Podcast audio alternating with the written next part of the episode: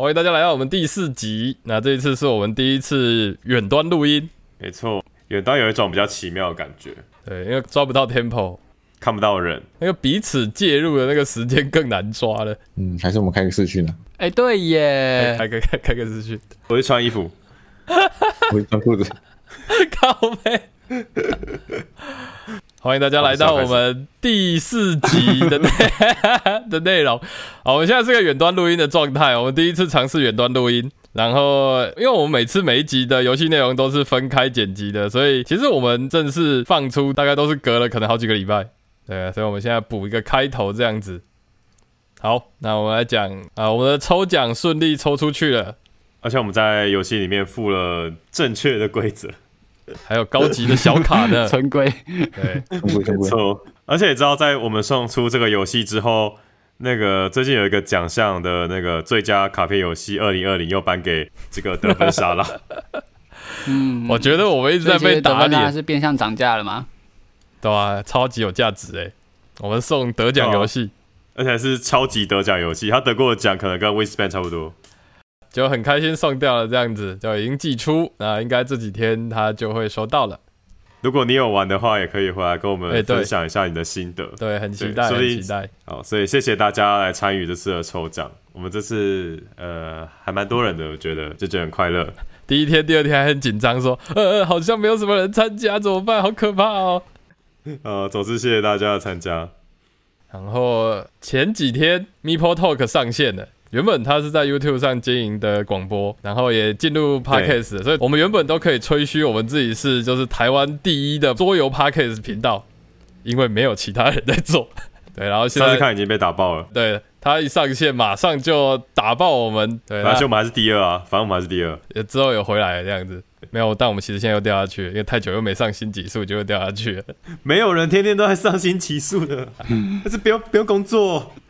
呃，那我还是想推一下，就是我觉得 Miho Talk 它上线的第一集，我觉得很赞，就我很喜欢听访谈，就他跟菜鸟的那个访谈，我真的觉得很有味道。而且就是主持人威爷的，毕竟他是业者，所以他很多问题跟想法都不是我们这些玩家能够提出来的。所以我听他们两个聊天，我就觉得很有醍醐味。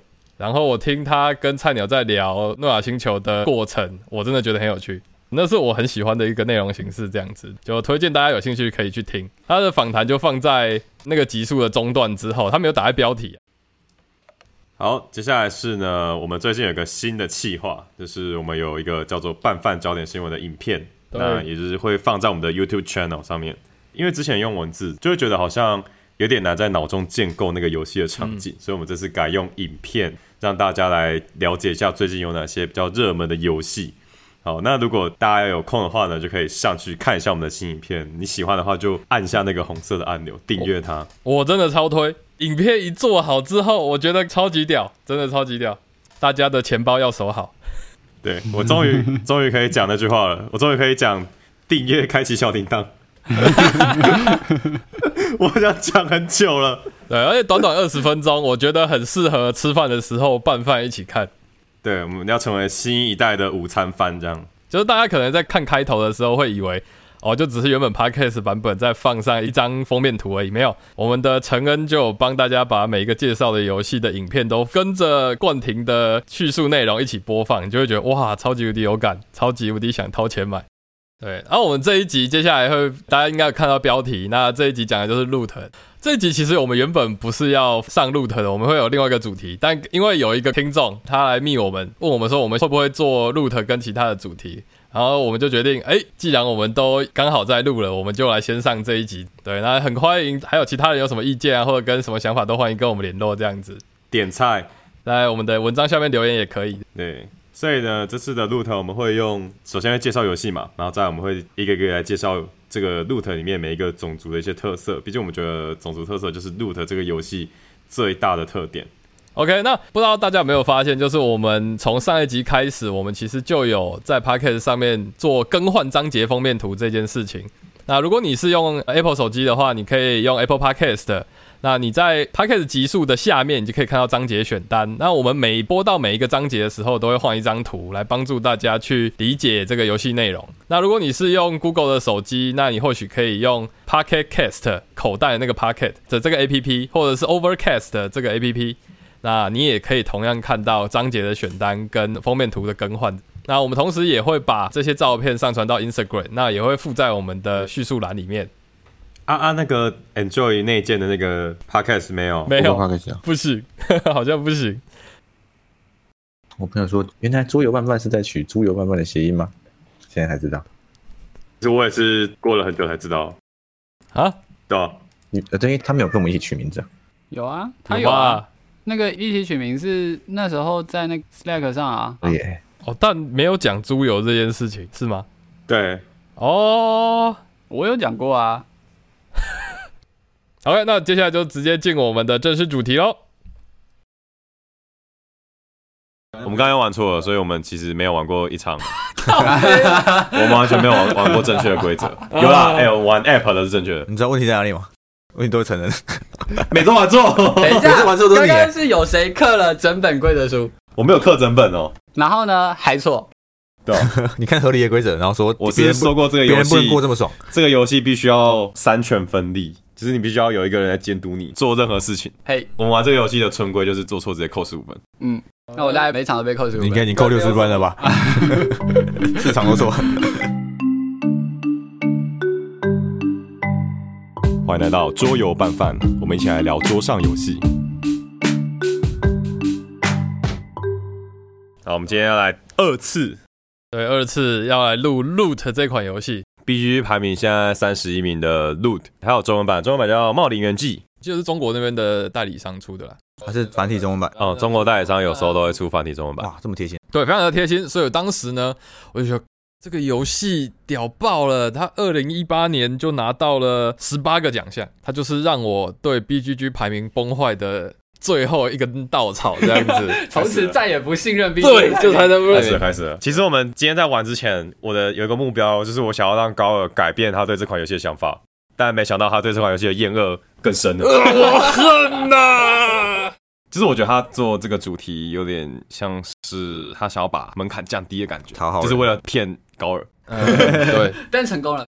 好，Loot 是一款本体是二到四的，那它现在并已经出两年了嘛，它出了两个扩充，扩充让你的游戏可以到一到六人，就是最多可以六个人玩，然后还增加了一个 solo 模式，然后可以让你去挑战这个机械猫咪这样。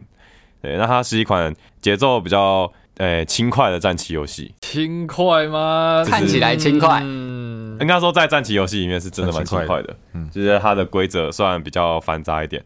那简单说呢，就是故事呢是发生在一座森林里的权力争斗。那我们每个玩家呢会选择一个势力，好，例如说我们有这个猫咪贵族、飞鹰王朝，还有森林联盟这样子。还有游侠，对，还有一个游侠，好，那简单说呢，游戏的目标很简单，就是先获得三十分的人胜利。但是每一个种族，应该说每一个势力都有非常特别的机制，也可以简单说就是四个人几乎在玩不同的游戏，那去获得分数。好，那以及跟其他玩家做争斗这样子。对，它基本上是一个完全不对称的一个游戏，这样子，每一个角色、每一个种族的自己的规则，包含得分机制跟限制都完全不一样。对，呃，比较基底的机制应该是这个区域控制，就是说森林里面有很多个区域，你的势力比较多，你就可以控制那个区域，那你就可以在那个区域里面去盖房子，那或是去做一些特异功能，像是飞鹰王朝可以在里面生兵之类的。嗯，对。那如果你想要取得那个地区的控制权的话呢，你可以用你的士兵去攻击其他势力，这样。对，那这个游戏的战斗呢是直骰，但它直骰并没有那么的复杂。，对，没有那么复杂。对，这这游戏的战斗其实蛮单纯的。你是不是说这一款游戏偏向战棋，对，我觉得蛮偏战棋的。所以它是战棋带进来德式桌游的融合嘛？你可以大致讲解一下战棋是什么吗？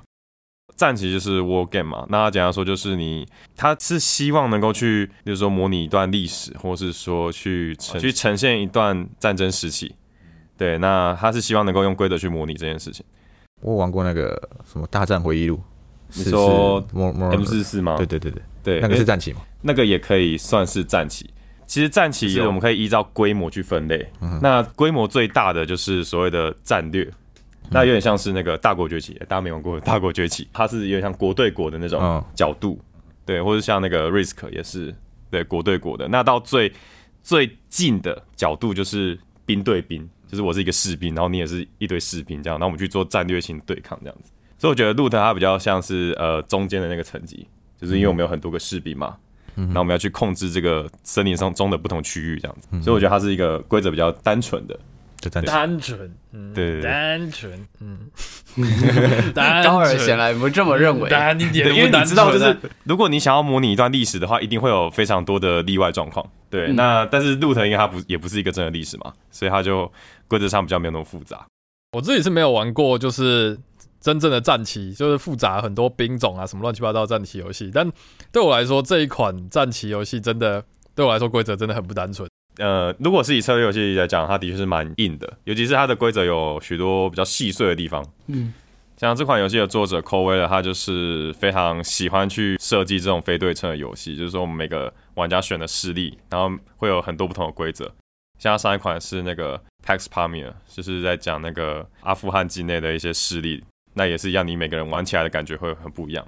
就像我们是之前有讲到一款 Vest，嗯，对，虽然不是他设计的对阵，对。美 Vest 美术美术同一个人，对，会师 Vest 也是很酷啊，就是大家一起去地下城冒险，然后每个人扮演的角色不一样，有的扮演勇者，然后有一个要扮演洞穴，当火龙，当对，哥布火龙。林 嗯，就是说到会师这件事情就，就我买这款游戏也是因为就是一个这个可爱的画风，但我会说这款游戏就是一个披着披着羊皮的狼，不对，是披着羊皮的熊。你以为它是一个难度大概 BG 重量可能是二的那种呃战棋体验游戏，但你发现它还是一个重 B G 上面是三点六三，趋近对三点六三而已？吗？呃，三点六三已经算很高了，满分算蛮高了，嘛满分是五，对，满分是五哦，历史巨人是四。哦，这个应该很多人会被这个美术骗吧？嗯就是哎、诶这个美术看起来很可爱，然后买回去发现，哇靠，有够重这样平。静无害。对对对，其实你只要拿起每个角色板拿起来看就知道，字超多。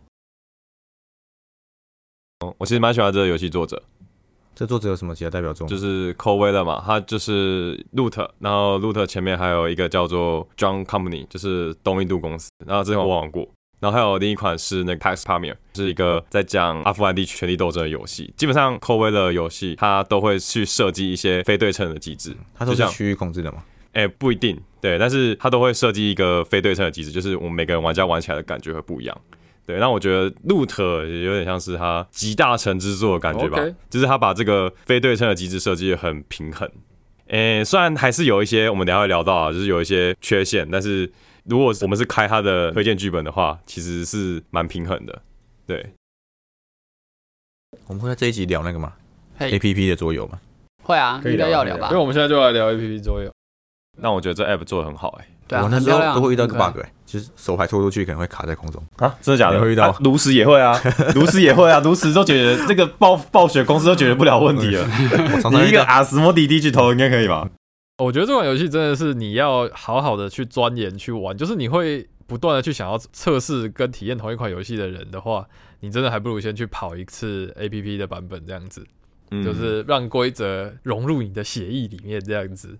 对，但麻烦的就是，其实它每一个角色还是不同的规则，所以就算你 App 玩过了某一个种族，但其实不代表你另外一个种族会玩对。我认为，其实我觉得这种非对称的游戏有一个比较危险的地方，就是你不知道对方有没有玩对，超级危险。对，所以要套用我们的村规，村规是有那个人玩错大，嘟嘟规则，被发现玩错就要扣十五分。对，就是一个监督一个啊。只监督你。比如说，哎、高尔想要玩飞鹰王朝，那那个成人就可以当这个飞鹰王朝的监督者，那看他有没有玩错。例如说他锻造还加三分之类的，然后就可以扣他十五分。我们应该说，监督那个人没有监督到的话，他自己要扣，你要跟他连做法，连做法，这刚刚直接连做起来、哎，这是啊，这样要不要有那个监督的监督者？我监督这个监督者，哎不会啊，到之后他就会想要包庇他。哎 没有啦，他没有玩错啦，他 没有玩错。我觉得这游戏已经变成不同的游戏了。但我说，哎、应该要这样子，真的应该要这样，因为不然，其实我们都是觉得，哎、好像有点哪里怪怪的，然后等到他已经冲分冲到快赢了的时候，才去检查，就啊，你退后十五分，对啊，所以我们刚刚最后还好，最后一场是没问题的。这一场已经玩的比较透彻了，对只错一个地方而已。对，只错一个两个地方。来两个地方，对，两个地方。两个地方算少，是不是？嗯我们一开第一次玩合理，整个都玩错哎，完全没有一个对，超级错的，不知道谁看的。根本不是合理，那是水獭你。看，已经录第二次了，说好这一次就是录好的部分，结果到最后还是在抱怨这些事情，我没有抱怨，我只是觉得很好笑。就是这游戏到底什么时候才能玩对这样子？对吧？应该是角色太复杂，我也不是不太喜欢这一点，就是我不知道那个人在做什么，嗯，我会很没有安全感。他到底在干嘛？为什么他可以做这么多事情？然后才刚过完清晨而已。而且要回去确认他什么，你又要完全理解那个角色干什么。但有时候你其实自己的策略都在那边准备半天了，对然，后你很难有机会去完全去理解，好像蜥蜴神教有这么多的行动细节，连自己都会忘掉搞混的东西，还要另外一个人来 cover，真的很困难。，而且其实假设陈玩那个蜥蜴神教，他第一次玩，那其实我也不懂蜥蜴神教要干嘛，那我就是看他的表演，但是我自己很容易脱离，因为我会直接不知道他在干嘛，然后我就也不知道他做了什对，么因。为我没有真正了解过西神教，只能看他操作的行为。对对对，然后刚还想玩第三场西神教，对，因为很爽啊，觉得哎呦发挥 combo 打的很爽，结果一换人马上一换我马上抓到有错。我就会觉得那个 loading time 我没有参与其中，然后我就会觉得 loading time 很无聊，嗯，就是开始划手机这样，那你们 app 连线的时候的等待时间会怎么样吗？会比较短。但我其实觉得应该是因为我们对这个角色比较熟悉了，例如说，我绝我绝对知道飞鹰王朝每一个动作都在干嘛。因为我们 iPad 都只有那个啊基基本角色，对对对，所以其实基本角色大家都玩过一轮了，其实就我觉得没问题。像我觉得这一次今天玩的最后一场也是，我们都知道大家在干嘛。其实东英灿会变得比较没有那么无聊，因为我一直关注，甚至我们会一起操控那个气牌，让蜥蜴神教的那个背弃者呃对不要那么强势。哎，对我后期被控，我觉得好痛苦。对对对 就代表说我们真的有进入这个游戏了。在我们花了大概二十个小时之后，嘿，对当我们没有人进入合理商会，因为我还没玩过合理商会，我不知道在干嘛。你们还不你们都不给我买东西啊？有就是不跟他买东西，已经在努力控制了。我要说，我们第二次的就还是在抱怨玩错这件事情。我认为，其实如果你只玩基本的话，就是基本四个角色，我认为应该玩个三次，凑个三次就差不多了。对，基本应该只有那个民主，就是那个森林联盟会比较稍微复杂一点。它的字非常多，我觉得我们还是会这么痛苦，就是因为我们又开阔。因为这个游戏就是这样子，你玩了一个角色，你就会想要去玩新的角色，然后新的角色又错，对吧、看到新角色就想玩，人就是这么不满足。对，然后又要经过三个 turn 才有办法转回正轨，这样子。自作孽，对，还有人想要一直独占一个，不给别人玩因为你知。道为什么吗？因为就是才刚要进入这个角色的状态，然后呢，那就觉得就是好，那再试一次，然后就可以就是不要讲啊，发明明挥它。明明就是因为 combo 的很爽，就哎哎哎哎，一场里面就可以进入状态啦，你还需要下一场吗？就是因为上一场扣十五分啦，所以就觉得就是要重新开始啊。那你再玩一场，你还是会被扣十五分，还是被扣十五分。你又看错一条，然后我很生气。啊，我我们游戏就是每次到有人到了，干二十五分啊，快快快快快逼冲线了，就会有人拿起那个哦，你这个 root 你看它多复杂，它有三本说明书，一本是最基本的说明书，然后有一本说明书叫做茂林法则，然后还有另外一个说明书叫什么金科玉律，对，还有三套说明书。对，然后我们就是有人干怎么突然间距离我们都五分八分了，我们就会有人拿起金科玉律开始研读，我们的蓝丝嘟嘟就会开始，哎，为什么你这边可以这样做？为什么你可以这边可以这样做？游戏规则其实只是稍微讲一下这个游戏的一些流程而已。如果你要仔细看每个动作的一些，你可以干嘛，你不能干嘛，你还是要去看这个呃 reference，就是茂林法则啦。对，它里面就是用那个只是一点一点这种条列式的方式，它甚至有到三个点，是九点五点八什么东西。这比我 release note 还要细还要详细。真的、欸，如果我们写程式有写这么详细的文件，我们可能就不用一直重写了。我的角色图板上面的规则，你看它，你也会觉得，哎、还好啊，这个规则就照着做嘛。对但是你怎么玩就会有那些细节因。为角色图板上是提纲挈领，它其实是就是没有把很多弹书都放进去，所以就是如果今天有认为有蛋书的问题的时候，你还是要去查大本规则书这样。我玩自己角色的时候，觉得哎，这就一点点东西啊，怎么可能玩错？但真的没有，对对对就写在上面还是有可能玩错、哦。那你们对游戏 A P P 版啊，那个 Steam 版啊，那除了规则辅助之外嘞，你们有觉得就它的视觉跟它的动态，因为它哦对哦的人物是三 D 的。例如说，就是盖盖鸟巢的时候，它就真的有一个三 D 的鸟巢，咚咚咚咚咚盖起来。而且然后呢像民主是那个、欸、民意，就是那个一个老鼠，然后拿一个大圣弓在那边喊，对，嗯然后站在树干上面喊，然后如果他被揍死的话，它会鼻青脸肿，超惨。所以它的就是整个游戏的情境就做的蛮好的。我一开始我可能想象，我会觉得它说不定就只是做一个基本规则，然后有点敷衍的这种形式，但其实它细节上还做的蛮，好的。美术蛮用心的。嗯，然后就是蛮可爱的，我觉得就比较能够带入这个游戏情境吧。但我觉得还是现场玩比较好玩啊。我也还是觉得现场玩好玩。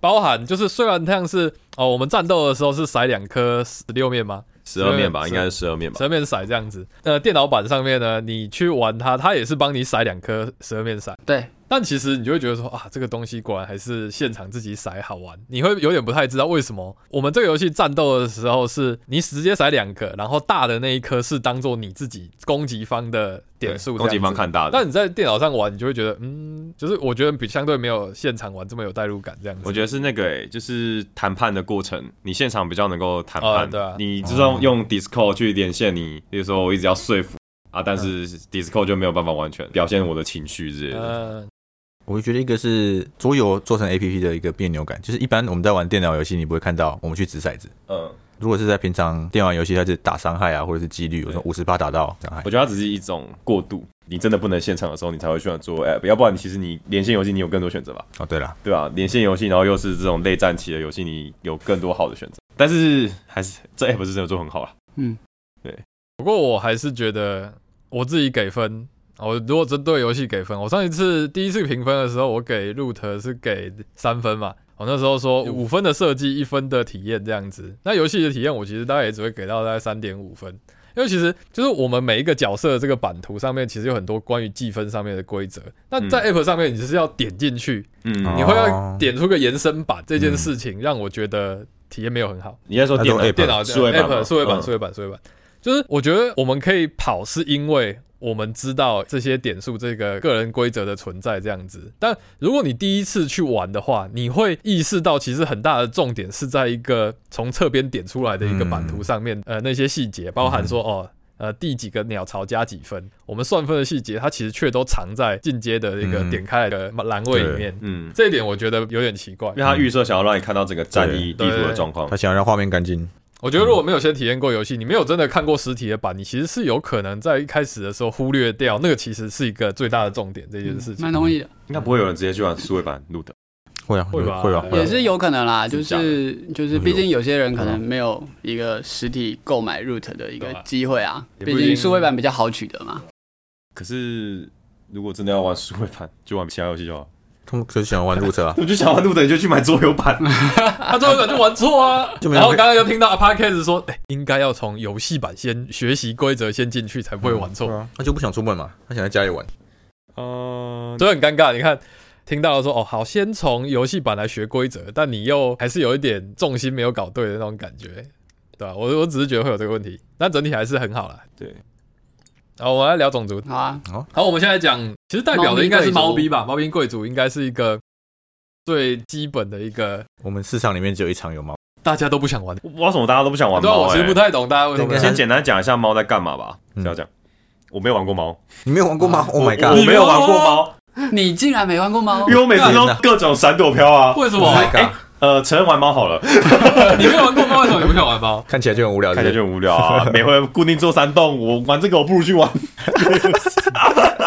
猫咪感觉是一个最不容易玩错的一个它复杂度是。低。对，对，猫咪是就是起始在领地上，它会控制十一个区域，这个我觉得这是猫咪前期巨大优势的一个很总共有几个？重要的地方，十二个区域。十二个区，它只有对角线不会放兵。只有就是对角它的对手，不管是飞鹰啊还是蜥蜴神教，它不会放它的兵，嗯其他的地方都要放至少一只猫的兵。因为它就是森林目前的统治者。对，所以猫咪在前期的时候，它就是想去哪就去哪，然后想要在哪里盖房子就可以盖房子，这样。资源控制、伐木啊、征兵啊，猫咪是唯一一个有资源概念的种族，对虽然也只有一种资源，就是木头。嗯，对，嗯它只要盖这个伐木场。它每一回合就可以从伐木场生木头出来。对，然后再用木头去盖其他种类的建筑。其实猫咪有点像那种《世纪帝国》，对就是你要有人做资源，然后资源盖更强的建筑，然后建筑再征兵这样。我觉得猫的话，它的营运重点是在它的每个领地的连贯性。因为它有一个很重要的规则是说，它要盖房子必须消耗木材，这个木材呢必须要从它的木材厂连接到它要盖的地方。嗯那中间如果没有它控制的区域，那他就没有办法把木材顺利运输到就是他要盖房子的目的地。这其实是战旗里面很常出现的一个规则，就是补给线。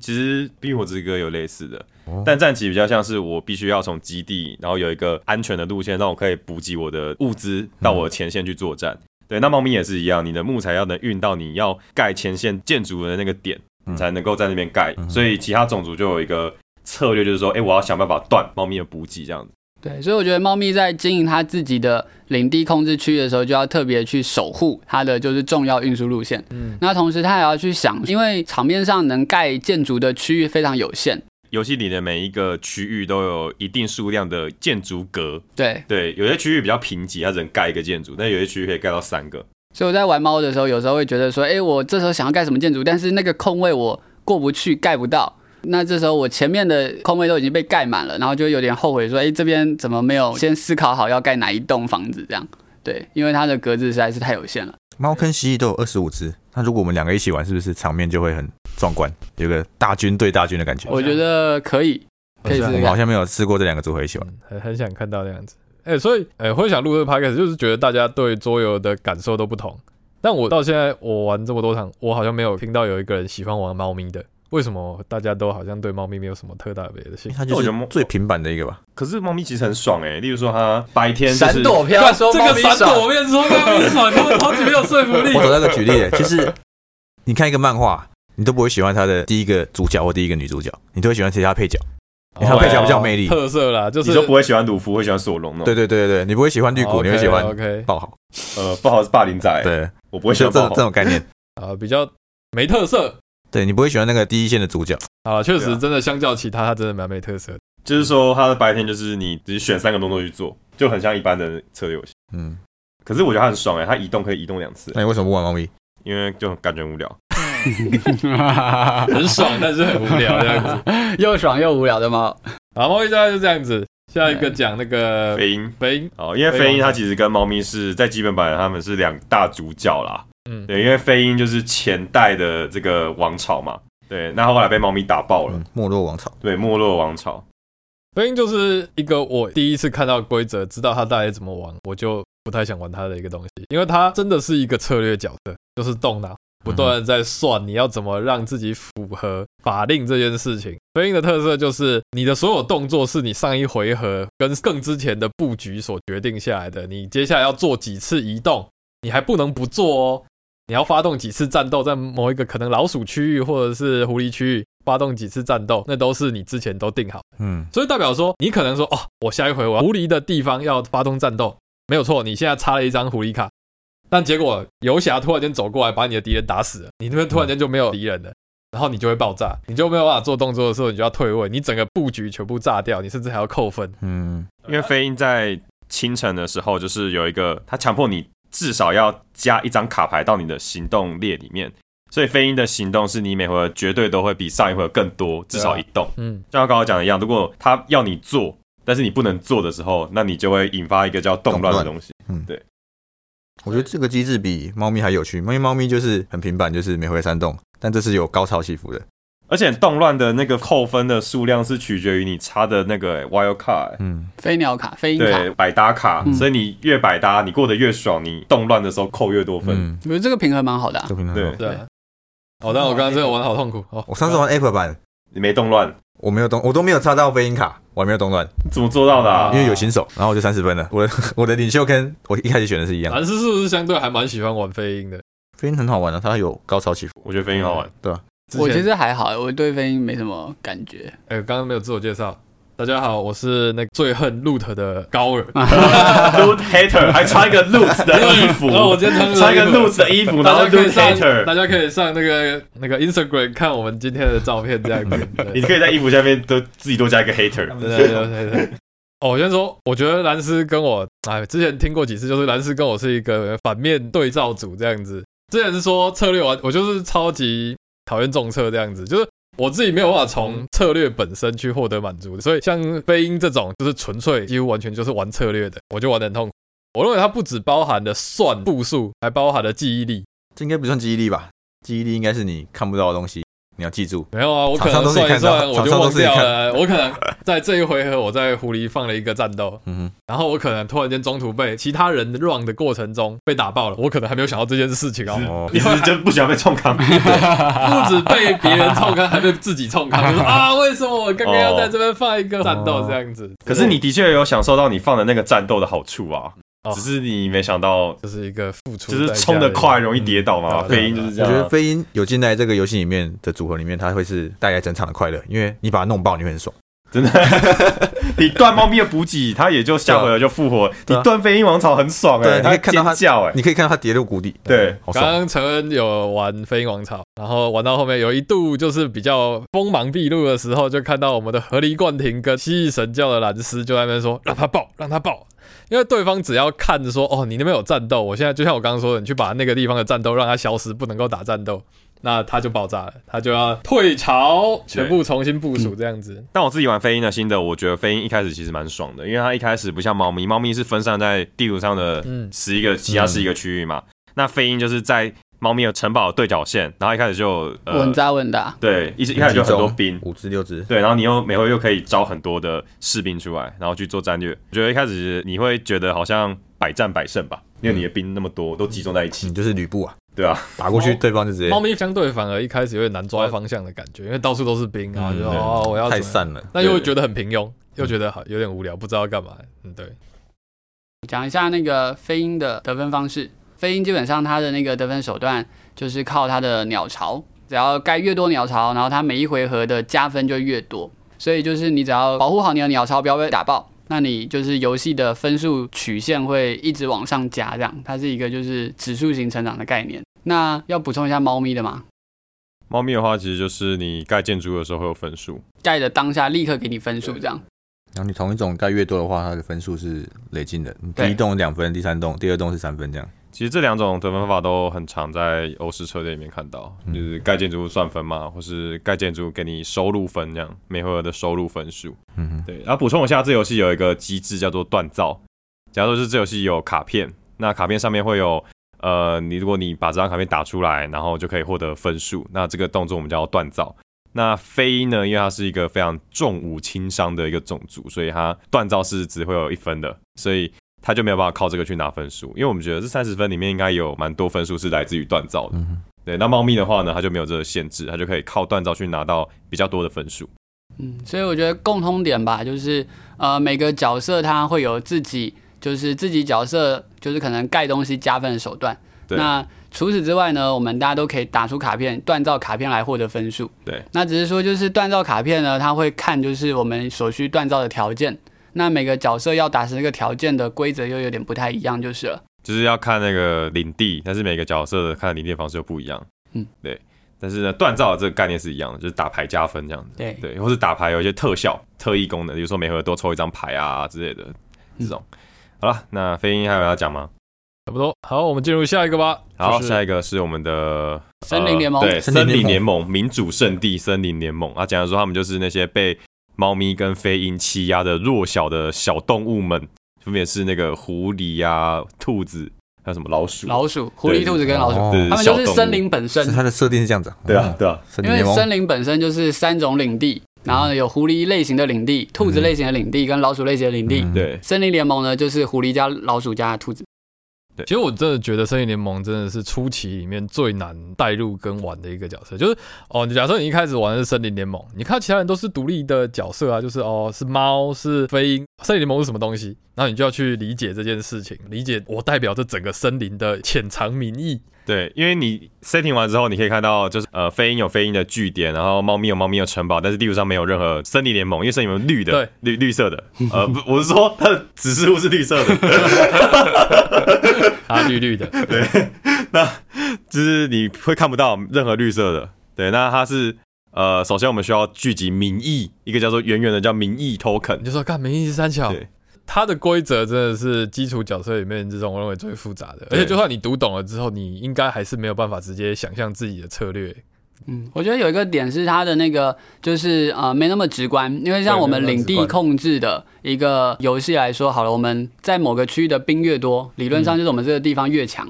但是森林联盟它的兵其实数量没有很多，但是它是就是用一些变体规则，例如说我战斗的时候呢，我一定会选大的，选大的骰子，我被打的时候我会选大的骰子，所以变成说打森林联盟可能要付出很大的代价，甚至打不下来之类的。可能它的本身的兵力没有到这么多，所以你一眼望去，你看这个版图上，你会觉得，哎、它可能兵少少的、啊、什么的它兵只。有十支对，那可是他其实对那个领地还是有很大的威胁性，嗯这是没那么直观的，我觉得一个原因。这样，但我觉得圣联盟是跟故事的带入最强烈连接的，嗯对，因为刚刚有讲到嘛，有一个叫民意 token 的这个原型指示物。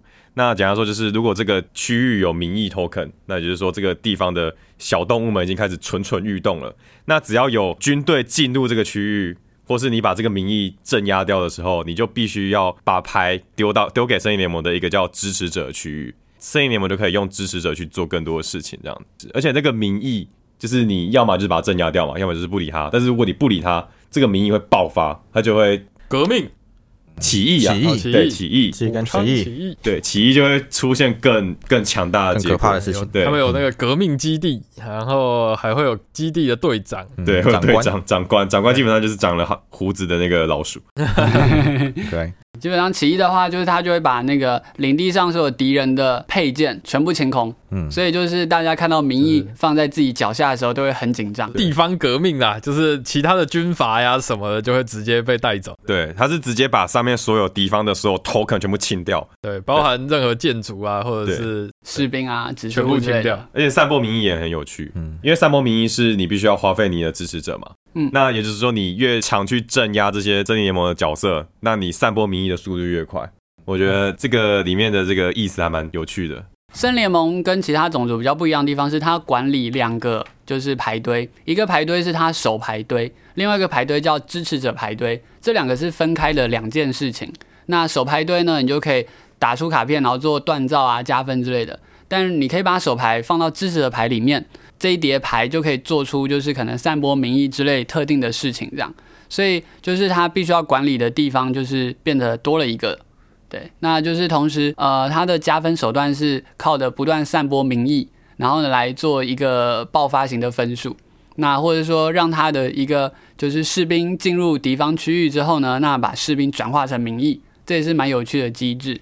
可是我觉得他分数也没有很爆诶、他就是放民意的时候会加分，但他一回合可以放复数个名义这件事情，其实就可以加到快会十分。所以联盟就是一个后期角，就是你一开始，如果你没有很熟悉这个游戏，你可能在前第一次进入这个 root 的前一两局，尤其是开场，可能前半回合你都不知道到底森林联盟在干什么鬼，你就会忽略它。但是当你忽略它的时候，它开始民意爆发，开始势力扩展的时候，你就很难把它挡下来，它的分数也就直线往上喷了。对，我觉得最最大的影响就是可承认刚刚讲那个游击战的规则，就是你只要打森林联盟，你是取小骰子，对对，就是这个其这个很厉害实让它变成一个很烦，但是你又不得不去处理它。如果你它兵变多了，就更难处理，更烦。我玩圣联盟的经验就是，大家在前期都没有人想要去处理民意，其他种族都会逃避性，在啊他还没有起来了，我先不要处理他了。因为你打民意，你需要给他牌啊。你要给他牌啊，对啊你通常都避而远之啊。为什么你不打他？就是刚刚冠廷说的，就是又要选骰子小的，所以你几乎都会判断自己 maybe 会失去战力，你一定会失去什么。但为了打压他，不让这个革命的火烧起来，但对你来说没有直接的好处。嗯，但最后等到民意真的烧起来的时候，就有点来不及的感觉。对，森林联盟它主要是为什么后期可以爆分，是因为它长官栏位多了很多东西，所以它在夜晚的时候可以做比较多行动。嗯，那就是它一方面用它它可以用民意来锻造，所以它用民意就是它民意只要散播出去有大概至少三四颗的时候，那你就可以透过锻造的时候来取得可能三分左右。那你再用就是散播民意，就是你在白天的时候再自己散播民意，可以再多加个两三分。那这时候你如果长官栏位有可能四个长官好了，那这时候你可以就是把你的士兵转换成民意，又可以再多加个可能四五分。对我觉得这个是他在后期的时候为什么一回合可以加到快十分的原因。这样，可是我觉得后面很难，就是因为它有一个规则是，你只要把这个基地，就是森林魔基地打爆之后，你支持者里面，因为它的基地是三 三个种族各一个，就是有老鼠基地、狐狸基地跟兔子基地。例如说，我把这个狐狸基地打爆了，那我支持者里面所有的狐狸牌跟飞鹰牌全部都会被弃掉。但是呃，支持者是影响他散播民意的一个方式，但是长官也是一个散播民意的方式啊。但是如果你长官太多，你兵就下来，就像高尔上次玩那样。呃上次那个我觉得不算，我上次玩也是，我长官升到六个，嗯嗯，因为他六个太多了吧？对，我觉得六个有点我那时候一开太缺行动了，所以我升到六个。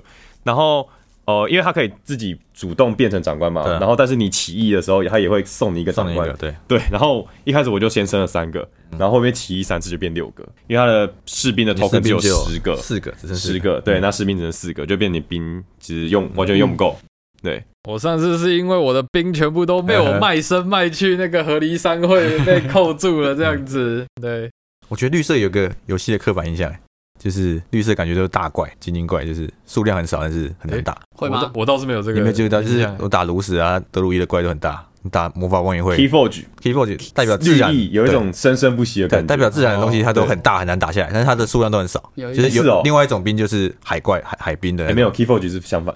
Keyforge 相反，Key 啊 Forge 的绿色的那个。魔法望远会一定是它会有八八大树这样子。哦，对，炉石的德鲁伊是棕色的，哦，但 Key Forge 的绿色是会一直蔓延生怪很多 token 的那种，这是一个绿色刻板印象。对，就是大自然的感觉嘛。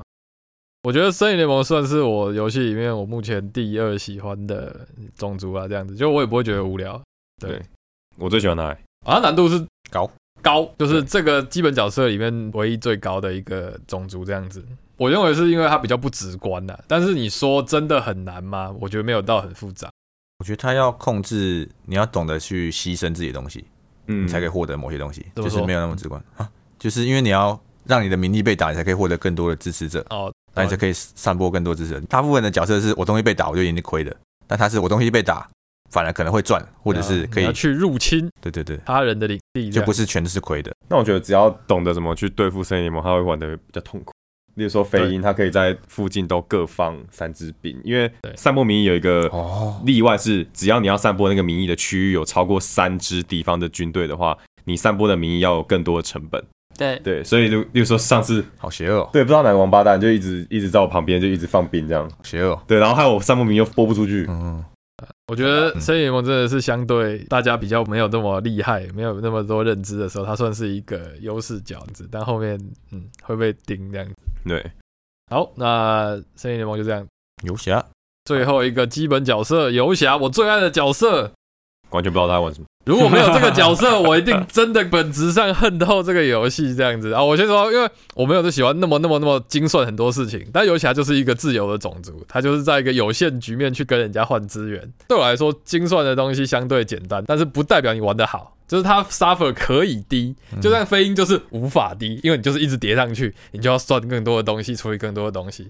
那游侠算是你自己想要怎么玩，你想要去弄谁也可以。就是有些人可能玩他就是我不是想要拼第一名，maybe 说我就是想要弄你，我就是想要搞破坏。嗯那这一只角色就很适合。然后游侠特别的地方就是他他不是一个种族，它他不是一个势力，他就是一一个人，一个狸猫还是什么东西，他就是 RPG 的。对对 RPG 游戏，然后他有很多的角色可以选。有自己不同的能力。对，游戏是在森林里面嘛，那它其实每一个领地都是被森林切开的，就森林是领地跟领地中间的这个空的地带。嗯，那游侠是唯一一个可以在这个地带游走的人，森林穿梭者，对，直接穿梭在森林里面，而且游侠他只有一个棋子，就是你自己。那你就是在这个森林里面跑来跑去啊，然后你可以，我觉得最有趣的是，他可以跟其他势力建立关系啊。对，它我觉得它可以选择跟谁当朋友，跟谁当敌人。好玩啊！就是说我今天诶、假如承认是飞鹰啊，我可以走到飞鹰的领地，然后去把我的牌给飞鹰玩家，去换取他的这个道具，或者说我根本就不要换取，我只是想要给他牌，那我就可以获得一些分数。那个牌本身就有可能是锻造的道具，所以你可能是把你想要的东西给某一个势力，他用了他加分，但是他同时也帮你打造了你需要的道具。对对，那如果哪一天我不小心，诶、我不小心揍了成人，揍了那个飞鹰一拳，然后我就会跟他变成敌对，那从此以后我们就不可能再变好了。对一去不复返。对。那一旦游侠如果，例如说我移除了那个飞鹰王朝的旗子，那我就会跟他变成敌对。那从此以后，我只要去攻击他的士兵，我就可以加分。对，对，游侠的魅力就是它有很多的道具，包含剑、十字弓、鞋子、火把，还有它可以去各地的遗迹探险、拿宝藏，超级好玩。哦我根本就不是想玩 loot 这个游戏对，我根本就是想要玩一个秘境探险的游戏，这样。没错，就是每一个道具，像刚刚讲鞋子，那它就代表一个移动。那也就是说，你道具越多，你可以执行的行动越多啊。对，所以游侠其实也蛮蛮好玩的。对，越来越强。游侠里面有好几个角色嘛，我选了一个是无赖的角色。我到一个领地里面就会有两个种族，那我就可以煽风点火，我就用一个我的火把道具，就可以让他们两个打起来，我自己可以不用参与其中，超级有趣。嗯，但其实我自己没有到很爱游侠这角色，我只玩过一次啦。嗯但我可能觉得就是说玩这种领地控制类型游戏，嗯就是要看自己的士兵在领地上有很多，然后一直不断升，然后呢就是想办法操控他们，就是占领不同的区域，然后呢有一种区域控制的，就是操控感。嗯对。但游侠本身呢，因为它就是一个单人 RPG 的模式，对对，那你们两个就是想玩不同的游戏嘛？对对基本上就是，所以我就对一个单人 RPG 游戏就没有那么大的一个想要脑袋轻松一点的大推单人 RPG 游戏。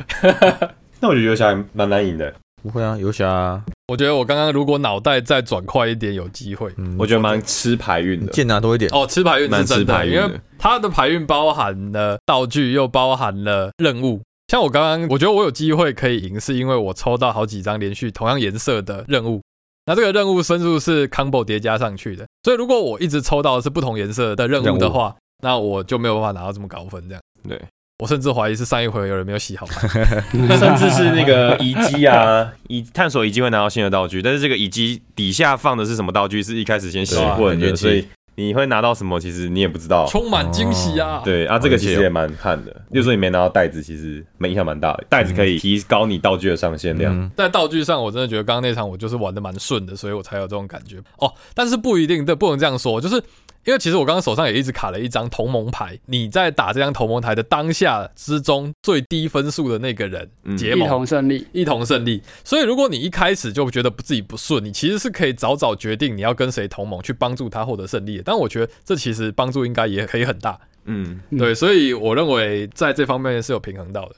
就看游侠想不想跟某个人同盟，选择这种路线去赢得游戏啊。我。如果觉得我一开始的取分就很惨，我的任务都不同花色，然后我又道具拿得很不顺利，我不如就直接跟某一个，我像我刚刚可能就一直瞄准乌鸦王朝，就成恩的角色，就觉得啊，这个后世看涨飞鹰。王朝不是哦乌鸦王朝，飞鹰王朝老鹰跟乌鸦还是有点差别。我就一度在考虑我要不要跟他结盟，但是我实在太凄惨了。没有，因为我自己又贪，我觉得哎呀，我这一次状况很好，我就算了。但等到我想要跟他结盟的时候，他已经不是最低分的，就是分数已经起来了。，对，那时候最低分是那个冠廷的那个商会。投资要趁早，对，然后要趁那个涨停板之前赶快入市。没有错，就是这样子，所以很有趣啊，我觉得是很有趣。你跟他结盟，你还可以单独赢吗？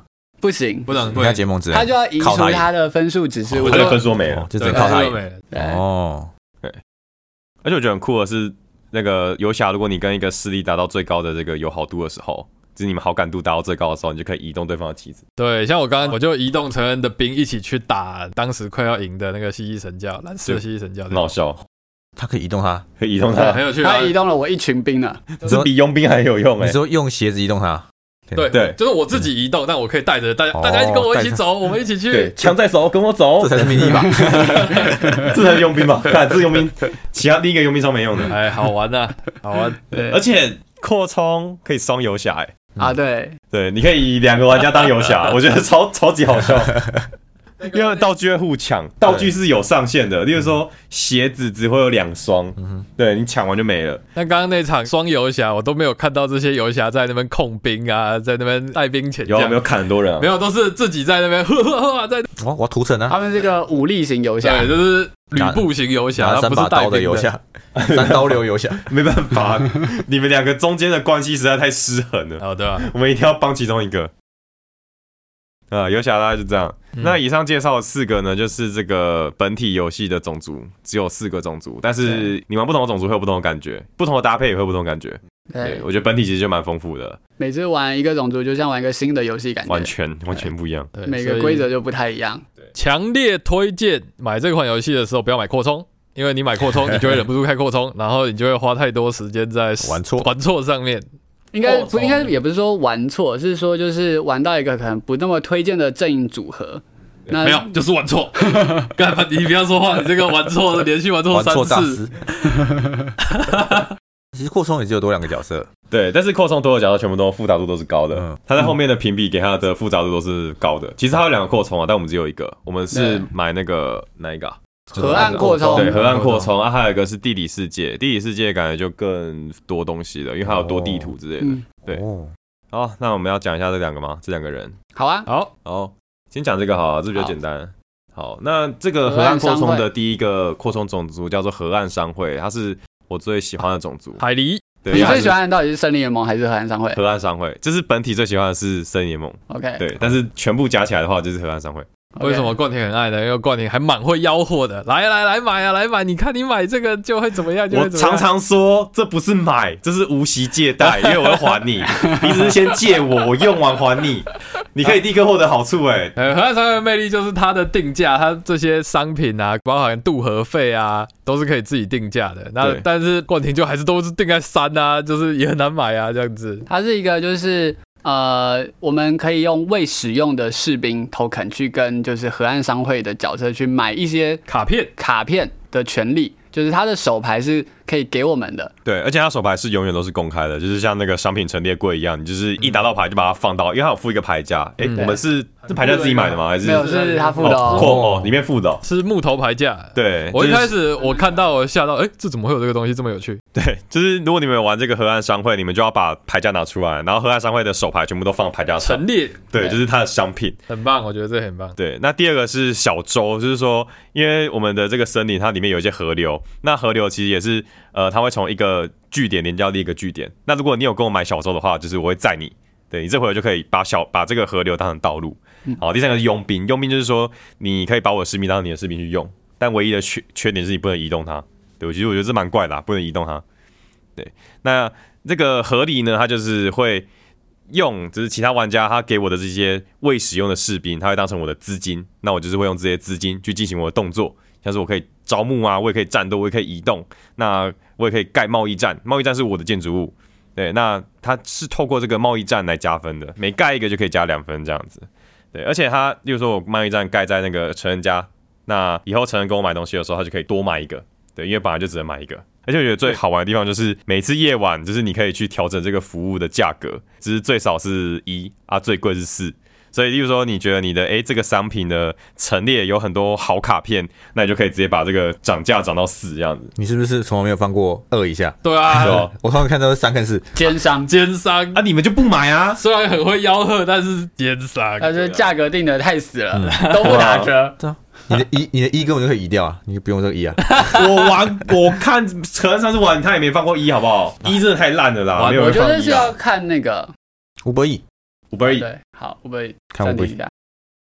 好，Uber E 接完了，我们继续。没有，刚刚是聊到说就是价价格定这个问题我觉得是看那个就是种族配置，因为每一次不同种族，你可能会想跟你买的人，你潜在客户不一样。像如果今天是森林联盟，他就应该不是潜在客户。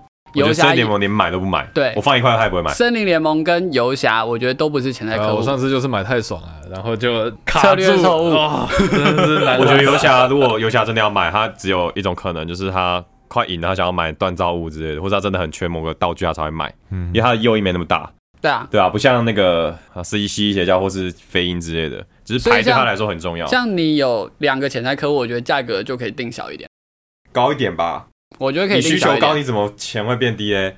让大家购买意愿比较高啊。你可以以量因为你知道，我觉得苹果这供需，学蛮错的。我觉得要评估的点是说，就是每一回合如果没有人跟你买的话，你自己也会产两块钱啊。对啊，所所以你要就怎么在是因为那一回合大于两块钱？没有，就是因为没有人跟我买，我还是会有两块钱，所以我价格才可以定高一点。就是你们都不买没差，我还是会有两块的收入。但是如果你手牌定四块，没人跟你买，而且手牌定两块，他可能想想跟你买两张，你这回可以赚四块。但是其实我觉得两块就很够，就还是要看呐、就还是要看呐、但是我其实刚刚就在三四徘徊啊，我觉得都没有低。于三啊，对啊，我还可以买过一张生，气。就买过一张，没有啊，承认很买很开心啊，他就买的很开心，在那边在那里闲，资助没有，我最后那边被你威胁的啊，就是说什么威胁？你不买，你可能不买不买就输啦，不买这个世界就会爆炸，都是你的错。然后结果买了之后，根本也跟说好不一样。什么说好不一样？干你啊！我刚刚我只是把那根清空了，妈的！广告不死，不是我，我说我要把那边清空，我是把那边清空了，我还杀了我自己三只兵呢、有啦有啦有啦我告我是很生气成功挡下那个蜥蜴神教的最后一一直控诉我没做事，事。这是葛哲没做事。对啊，对啊，我觉得荷兰商会其实蛮吃嘴炮的。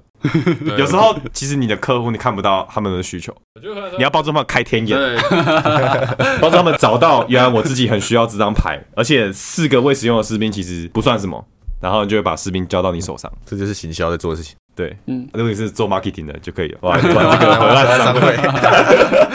那不对，要当工程师了吧每每个每个职业都有一个自己适合的势力，是不是？哦，那猫猫是什么？工程师吧？不是吧？我绝对不是工程师，是吗？猫什么？啊，那时候高尔说飞鹰是工程师，哦，对啊，哦飞鹰是工程师师，飞对飞鹰真的是工程师，就是执行每个 function 这样。对，就是它是一个那个有顺序、有序执行的那个，对，那我想一下，森联盟应该是律师之类的吧？是吗？你需要跟别人谈条件了。对啊，我觉得他也是周旋在两者之间，就是在两个大国之间的夹缝求生存的一个种子，我觉得是需要切掉一点东西，然后再换到更多好处。对啊。好，所以如你如果你是做 marketing 你，就可以去玩那个合力商会，我知道生命游侠是什么了，是说 售后组。对，生活组接案的接案解任务，自己接，啊不需要跟别人合作。也可以跟别人合作。对，好，那合理大概是这样子。好，那讲最后一个，我们每次都玩错的蜥蜴神教，到底什么时候才玩对啊？我刚那一场玩对了，还赢啊了应该是吧？对对，没人抓我我觉得蜥蜴神教其实也很酷。蜥蜴神教的故事设定上是，它是跟那个飞鹰是世仇，对，蜥蜴神教它是说它的手牌就决定了它这一回合能做哪些事情。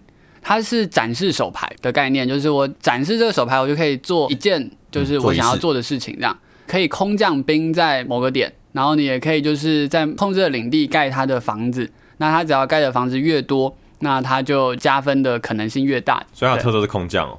对，我觉得他空降其实蛮有趣的。而且如果你们这一场有开那个蜥蜴神教的话，你们的弃牌堆，就是所弃掉的牌或是你用过的牌，你要全部先交给那个蜥蜴玩家。对，对，那他就会决定一个东西叫做遭弃者，因为蜥蜴神教其实有点像是他在社会中被冷漠，是吗？就是被排挤的种族这样子。哦，好合理哦。所以丢掉的牌都是招气对，者就。是哎、诶我帮你用完用完就甩，然后丢给蜥蜴，然后蜥蜴来加入我的蜥蜴神教吧。简单说就是轮到蜥蜴的时候，他就会把这个弃牌堆打开，然后看被弃最多牌的人是谁，是狐狸还是兔子还是老鼠。那那一个种族就会变成那一回合的招气者，就是被遗弃的人。那招气者的那个种族，他的据点就可以被这个蜥蜴神教拿去做一些坏事他，就可以拿来做阴谋对阴谋，对，他可以去呃最强的是什么？直接把对方的建筑物，直接把对方的建筑物变成我的建筑物。或者把他的兵变成我的兵。转化别人的兵或净化别人建筑，对都替换成自己的这样而且如果连续两回合的招气者都一样的话，他就会变成更招气的招气者。憎恨类型的召对，他就。痛恨这社会，他妈的每个人都欺负我，妈的，我都要发动圣战这样。我虽然没玩过蜥蜴神教，但我猜蜥蜴神教应该会是每一个人都会觉得蛮好玩的一个角色。我觉得他也是跟这个故事跟机制连接比较紧密的一个种族，我蛮喜欢的。好玩，我觉得还不错，我蛮喜欢的。因为他的兵就是可以一直升，然后升一堆这样，然后就觉得哎、好爽，而且他就是被打掉的兵就是会放在仆众栏位，就是是下一回合可以直接继续拿来利用的。哦因为像是猫咪有这个机制啊，就是死掉的兵会从战地医院里面活过来，但是蜥蜴神教呢是死掉的兵是拿去做另外一种阴谋类型的用途，就是有点像是它有开启额外的功用的意思这样。就是你杀我，反而让我更强大的感觉。，对，大概这种感觉。但我觉得他其实很多事情都是被对方决定的。嗯，他是有很大的限制的啦。对啊，像是造气者，其实其他人可以选择要不要操控一下这个弃牌堆。对，因为你可以选择要丢什么牌嘛。但是这就是问题所在，除非你已经很熟这个游戏，你已经嗯被蜥蜴神要表过了，不然你其实根本就不会去意识到到自己其实可以控制，很多事情，嗯因为太多细节了。假如果你一开始在玩，然后对方有一个吸气神教，而且他可能是相对有玩过的人，他一定会，我觉得他一定赢。跟森林联盟后期崛起那种状况不同，我认为牺牲要你没有去理解你要怎么去克制它，而且它没有绝对性克制的方法，像刚刚说陈恩说兵又拿回去做其他事情啊，有有，他有绝对性克制方法。你们刚刚克到我，就是因为招气者做的阴谋都是转化兵啊，或者是把你的建筑物变成我的。但是如果我的招气牌队是兔子，那这兔子上面都没有敌对的东西，那我的阴谋就完全没有任何用处。我认为这已经要你要理解它很多细节，啊你才有办法去知道这件事情。嗯不然我前面我已经是第三次跟蜥蜴神教玩了，我真的是到第三场我才哦干，我要去理解他到底要怎么去克他，不然每次又被他表死。都被打死。嗯，第一次成人玩的时候，他就一直叫我们去打他，然后我们就是想说，干，白痴才打你哦，完全不打，但是死不打哎。你人很多，你就可以靠另外一种方式就走另外一条路，哦对建造建造积分啊。对对对你不需要去靠打被打人。哦，对，然后别人就会受不了，就打你哦。对对对对，这样连起来了。其实你没有如果没有很去理解它的规则，你就会说啊，干打烦死了。然后你没有注意到，他其实就把他死掉的兵就放回他自己的盘上去做其他的事情。嗯就如果你还没有真的很熟悉这个游戏，你还在顾自己的角色就忙不过来的时候，你完全没有办法抵抗这一只角色。嗯，而且他只有后期才能抵抗，你前期的时候你也不会去弃牌。对你前期的时候你想要锻造什么，你根本就不会去 care 了。对啊弃的是什么？你是先拿分数再说啊。只有后期的时候才可以，可以才可以控制到他的招汽车排队。好，角色大概就是这样子。目前我们有的这六个，我们有了这六个，以上就是这六个种族。那另一个扩充还会再多加两个吧，呃鼹鼠之类的。对，有空再买回来玩。嗯，对，我慢慢收集。好，来讲一下我们对这游戏喜欢的地方。干 我想不到喜欢的。哎，不喜欢的点，我相信刚刚我们的那个 VCR 应该已经讲过很多的问题了。我觉得这是我们第六次还第七次玩啊，嗯，玩了很多场，对不对？对，我觉得每一场的体验都越来越好。应该说一开始体验很差，但是到后面就越来越好。一旦你熟悉了各个种族，然后到后面我们每次游戏前都会去讨论说，哎、我们这场游戏要开哪些种族？嗯，那因为我们已经知道每个种族的特性了嘛，那我们就会想说，哎、这两个种族其实会不会有点搭起来会打起来会会让你的体验不太好？嗯，对，那如果你有去 care 这方面问题，那你的游戏体验就会变得比较好。为什么刚刚高我的体验已经很不好，我们还是要坚持有鸟跟蜥蜴呢？不知道哎，因为你想玩蜥蜴，对吧？这就是上一次没有提到的问题，选角冲突这件事情。对，就有人家说哦，我不想再玩这个角色啦，然后因为他真的还是有种族相克的一些事情在，还是会有磕到。造成根本这只角色没有办法好好发挥。对，在每一本规则书的后面，其实他都有写他推荐的那个组合，对，三人、四人、五人，两人都有。嗯对。那如果你没有照上面的推荐去选的话，我们的经验都是不太好，平衡会比较崩坏一点。对，会蛮崩坏。应该说，就是如果大家对这个游戏还没有那么熟悉的阶段的时候，那个崩坏会被放大的。因为因为你会觉得这个游戏很糟，对，但其实是他你选的好，其实会比较平衡。但从我们看来，这件事情无法避免。我们上一次已经知道这件事情了，今天还是选择这样走，所以没有办法闭眼。你就是想玩新的角色，虽然刚刚飞鹰体验就是比较差一点，但是我觉得平衡性还是够。因为刚刚飞鹰其实我那时候玩的时候已经也差不多二十六、二十七分，在一回合也就也会获胜了、就是在他的推荐表上面没有那么推荐的普通推荐的组合有到位，还算可以啦。对，只是说游戏中你来我往的部分可能比较少，就是我比较难去打蜥蜴神教，就是可能都是蜥蜴神要单方面在转化跟进化我家的这个游戏有没有最佳人数啊？我觉得三四人吧，四人吧四人，四人，四人，四人。这种游戏是不是三人会比较平？那你没有四人，你就不能够游侠。我那时候我觉得是三或是四加游侠，对啊，三的话你就可以制衡彼此啊。对啊，有一个人太强，有一个人太强，两个人就打他是。写四人啊，没有，那为什么不游侠？游侠本来就是一个理应应该要就是一个制衡角，那你为什好了，那个必须是仲裁者 best 是是四啊，四人啊对啊对啊但四人说明是三人加游侠，对吧，很坚持。其实就是这样子啊。我我是觉得强权至少要有三个。我觉得可以玩开三人。然后我再讲最后讲这个 不满不喜欢的点，这样子就是像今天我们蜥蜴神教走完了，就哦好像终于全部都细节都玩对了，但我敢保证，如果不玩再放一个月从头再开，那个细节还是会被忘掉，maybe 又再出错一次。你觉得太细碎的规则太多？是对，我还是觉得下次你说哦来开，假设没有新角色或者什么，没有新的体验，没有玩到我想要的角色，你说又来玩，我就觉得干他妈的，我觉得一定又有六成几率又玩错。到时候又要再退十五分，所以我们每个礼拜至少要开一场 app。对，所以我认为这个游戏真的是给你会，你有一个团，就是很 enjoy 在这种策略重策游戏里面，然后你会不断的玩它，你就会把它玩的很上手，你绝对就可以很体验这个美妙之处，这个不对称的体验之处，我认为应该都会得到可能四碗饭以上，每一个人。我觉得他有点像是就是玩英雄联盟，就是你在选不同角色的时候，你跟他对线，然后但你不知道他在干嘛的时候，你就会被打的懵。哦，嗯但如果今天你玩过那个角色，然后呢，你大概知道他会出什么招的时候，那你就可以知道说我要怎么跟他在这个兵线上做一点抗衡。哇，这个举例很棒哎对，，完全明白。我刚刚是这样想。这个感受，对，然后所以就是，星海是啊，嗯，对但英雄联盟不会有玩错这件事情，嗯，对，但是你会忽略一些特性。然后呢，就是你在越玩的时候才越熟悉说，啊，原来是可以这样操作，原来可以这样操作啊啊。像我刚刚就是那个兰斯在操控新一神教的时候，他会比较积极地发动圣战，这一点在我玩新一神教的时候我是忽略的。格上就不太一样。对，所以我会觉得，哎，他玩的方法其实跟我玩的有很大的一个思维的不一样。嗯那对我来说是一个很有趣的观察。嗯对我来说，我会哎、很开心，就是可以看到不同人的风格，然后我可以之后在玩这个种族的时候，也可以把这个思考纳进来，这样。耐玩度是很够的啦，其实耐玩度是对啊很够的。，所以我觉得就是如果大家角色都各玩一次啊什么的，你这样越来越熟，就是之后就 OK 了啦。它是有点倒吃甘蔗的感觉啊，就是一开始体验差的时候，一定有人很爽，有人很烂，嗯就是赢了就很爽。但到后面大家都比较起来的时候，那个基础都比较够的时候，打底了，你其实玩起来蛮爽。嗯，刚才是说这个角色也可以有不同的策略，就是像是我可以出 AP 中，可以出 AD 中，对啊，对，对是。对不对？所以对所以其实飞鹰王朝也可以不一定第一个就选那个秃鹰，我有这样思考过，但是好像也比较难。只是因为我觉得就是万一开始没有抽到鸟的建造，那就是分数起不来。对，像我刚玩飞鹰王朝，我就想玩特殊获胜流啊，就是嗯我就占了三个老鼠的，结果啊被蜥蜴王朝克死死，他一翻面哦，对啊，就把我的基地就搞掉了。因为蜥蜴蜥蜴神教的一个点就是，只要有它的建筑，不管你有几百只兵，那个领地还是受它控制。那对那个特殊胜利的规则就很不弱势，非常弱对很不势。吃香。但我觉得不同玩法是一定可以做得到的。猫咪不知道啊，猫咪可以吗？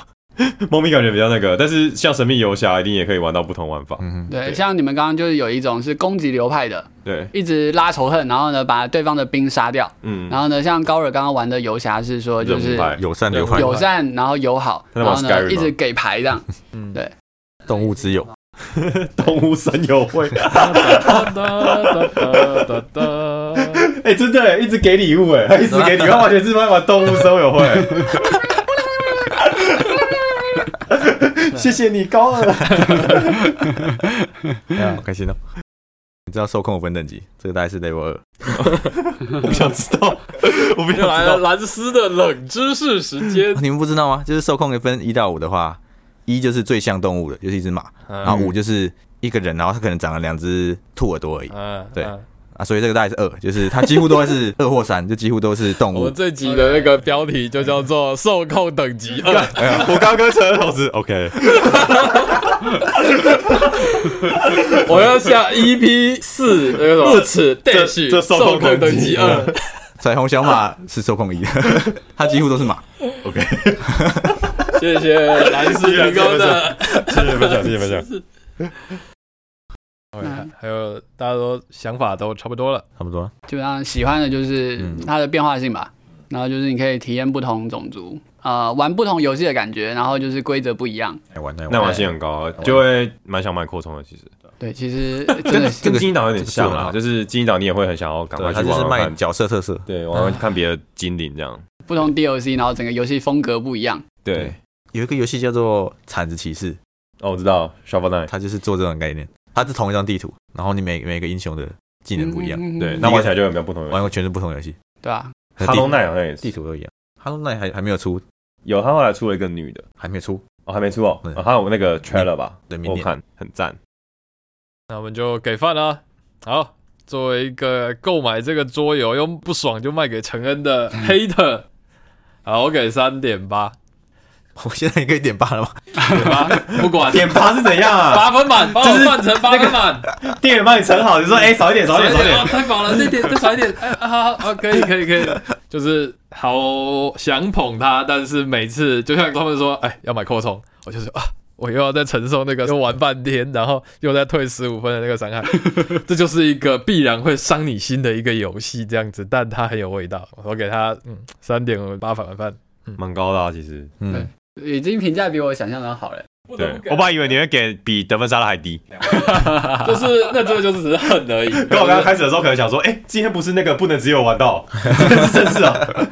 没有，就觉得好像自己真的给太低又不公道，它就是一个双面刃游戏啦。对我来说是双面刃游戏。你不用公道啊，你只要你只要觉得开心，你就给主观就好了。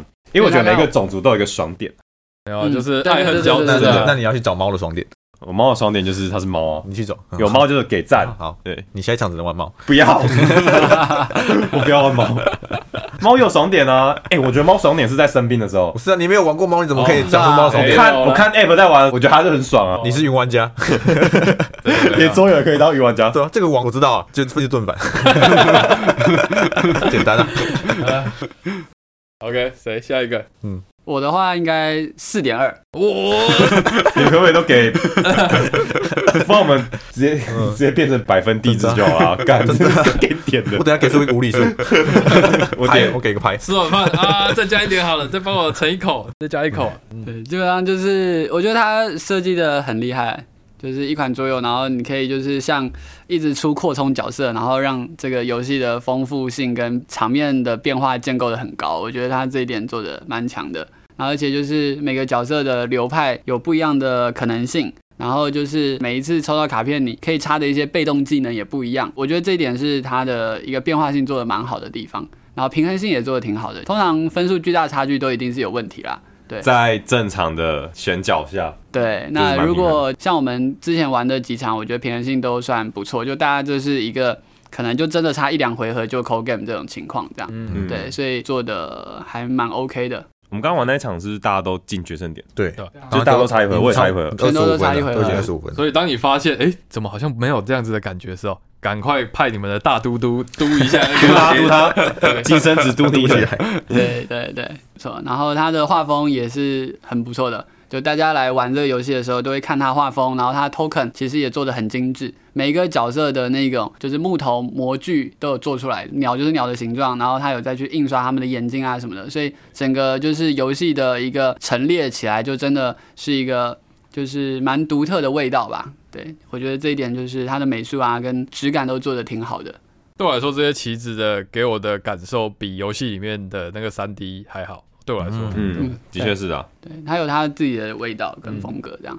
对，所以就是蛮喜欢这款游戏的。你刚给多少？四点二。四点二，好应该就是会慢慢收扩充吧。有扩充进来就买再开。好，我等一下帮你开你的虾皮，帮你订。我我直接帮你买，不用等了。，OK，好，下一位。好，我觉得你给四点二怎么办？我给个整数会不会很奇怪？不会啦。好，给四点五，嘿哦，四点五不是整数。对啊，相对 你他妈是 数学数学，你上次不知道偶数。蓝斯的人设。他的那相对是个多零点五是因为他刚刚赢了两场。哦，好开心哦。真的。对，而且我今天发现他的代入感，你们刚刚说森林家族是那整个森林的自己的主人，对，然后沼气者蜥蜴神教是被遗弃的人，然后我觉得他这个代入感又更强了。是啊，我原本没有想到那么多，然后就想现在想起来，就发现蜥蜴神教是用弃牌堆来营造出他是被遗弃的人，对，森林家族是用，森他叫森林家族吗？森林森林家族听起来比较像悠悠 TV 的某个节目，企鹅家族的那种感觉。对森林联盟是用场上的那个狐狸、兔子跟老鼠来当联盟，我现在感觉又更深刻了。嗯，之前就只有这几个很可爱的小动物在里面打架的感觉，刚刚也就是陈人说的，就重玩性非常好，然后每个角色都很有特色，然后它平衡也算一流啊。我们以前玩的错误都是因为规则玩错，还有那个角色太强，或者是我们的选角选错，还有这场游戏的平衡不好。但是我们现在两个问题都解决了，我们就倒吃甘蔗，就会玩得更好，而且我们游戏的时间变快了，真的是啊，有啊。一场时间的 loading 它也没有那么久。对其实过去你没有玩熟的很多时间是，哎，等一下，我翻一下规则书，哦、金科玉然后不律聊出来断的在翻规则书，那就我觉得我们已经快要可以成为高尔口中的 mentor 了。耶，没有，你不用想，当你成为 mentor 的时候，你就会会买一个扣，你买一个扣，你又重新又，啊可以哦对吧？你的永远都学习曲线是不断的有坡形在成长，还蛮好的啊，学无止一个境啊，塞坡这样哎，活到老学到老啊。好，四点五，哎好吃。好吃。下一位，好，给四点八。哇，一个比一个高。刚刚是什么？刚刚开头不是说，刚刚在说喜欢跟不喜欢，喜欢哦。呃，我想不到，我想不到喜欢的四点八想不到啊。喜欢的点。我上一集录的时候是录 hater，跟那个高尔一样，但是我转化了，我进化，我被进化了，超好玩的、超好玩的游戏。我没有，我其实我好像只赢过一次吧，嗯，但我觉得很好玩，因为刚刚讲的每个种族，我其实比较常玩不同种族，那每个种族都还有它的爽点，再加上就是刚才是有讲的，就是有些种族的机制跟它的故事结合的很紧密，像森林联盟跟蜥蜴神教，那这个我玩起来觉得非常有感。然后再加上它卡片里面全部都是森林小动物，所以其实就是我们几个霸权在那边利用这些森林小动物去完成我们自己心中的想要达到的那种统治感。这很像那个弹头博士，谁是弹头博士？就是音速小子的反派啊。你说金凯瑞啊？对对对，他因为你在玩游戏的时候，他的小怪都是小动物变成的，你把他打死，他会变小动物。啊，啊！再说一次，再说一次。你音速小子，你把那个弹头博士的怪打死，他会变成森林小动物，是啊然后它就跑走了。啊，哈其实是森林小动物变的。对对对对对，是金凯瑞控制他们，啊，可是不金凯瑞 弹头博士控制他们。金凯瑞是弹头博士啊，他 他一开始演的时候我就知道他是弹头博士。一个是游戏派，一个是电影派。哎、我没有办法接受哎、你是不是给的比精灵岛还高啊？对啊，哎，没有，给你导给五万，刚刚是不是被我们影响到了？没有没有，我真的我真的觉得很好玩。好，主要就是你一开始玩，你可能真的会觉得有点痛苦，主要是因为 loading time 很长，但是 loading time 很长是建立在你们对这游戏不了解、不熟悉的对啊状况下。每个游戏都会有 loading time 很长的问题。对第一次玩的话，在尤其是这种比较偏战棋类的游戏，你要把那个贵族选项冷战热斗的归属数拿起来一个一个看。但是如果你们拿起那个金科玉律的次数只要低于五次，你们玩这游戏就很顺。嗯，对，那玩的很顺，东西它就短，而且这游戏的节奏其实很快。快啊对对，三十分而已，一下就结束了。然后，而且你每回合可以做的动作其实很多，那很有可能一两回合就翻转整个局势。那我觉得这个快节奏其实还蛮快乐的。我突然想到一个我一直觉得不自然的地方，就是我一开始玩到这款游戏，它每一个角色都有三个阶段：清晨、呃白天白天跟哦夜晚。嗯对，那我如果我一开始进入这个游戏，我都想说，哦，应该是每一个人都做完清晨，然后每一个人做完白天。始也这么觉得我也问过这个问题，结果竟然是每一个人都做完清晨、白天跟夜晚，然后再换一个人清晨、白天，这其实这感觉很怪。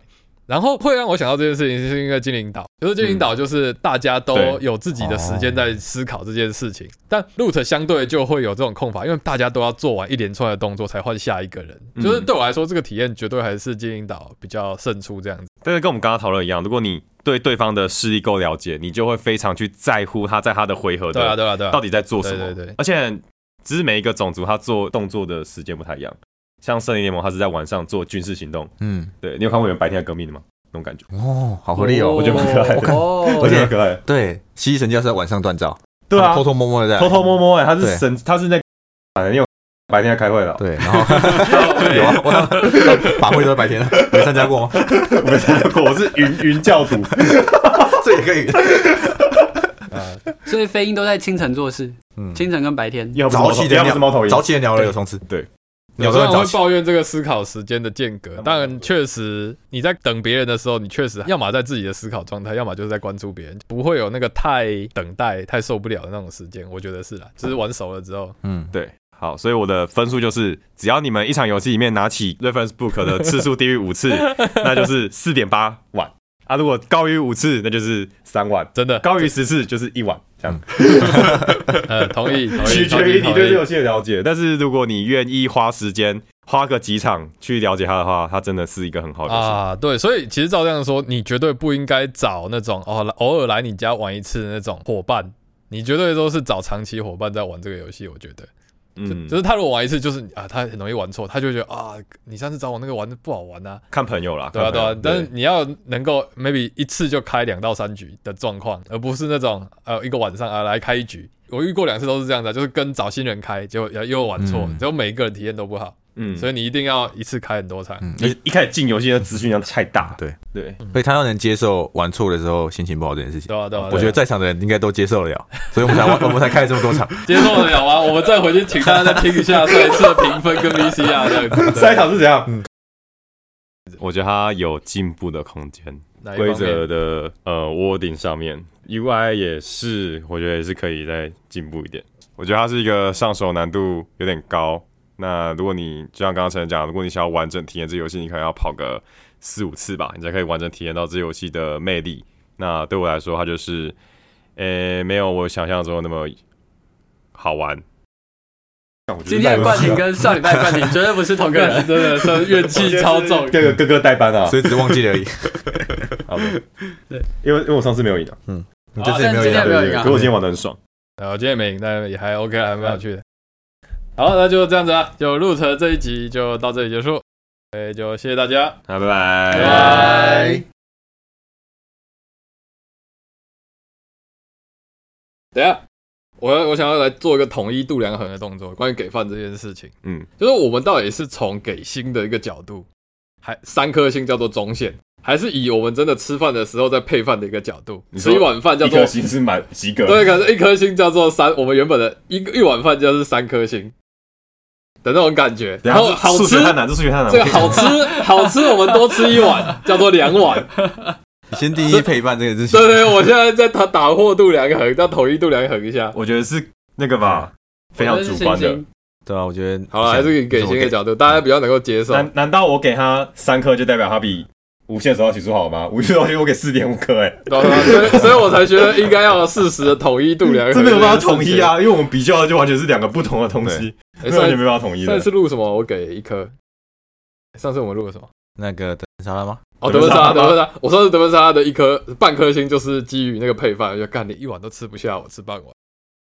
要不然我们准备一个锤子，然后就是 excellent 这样把它敲下去就好了。啊，那还是用星等的方式来看啊这件事情。好，你可以给饭了，你可以给饭。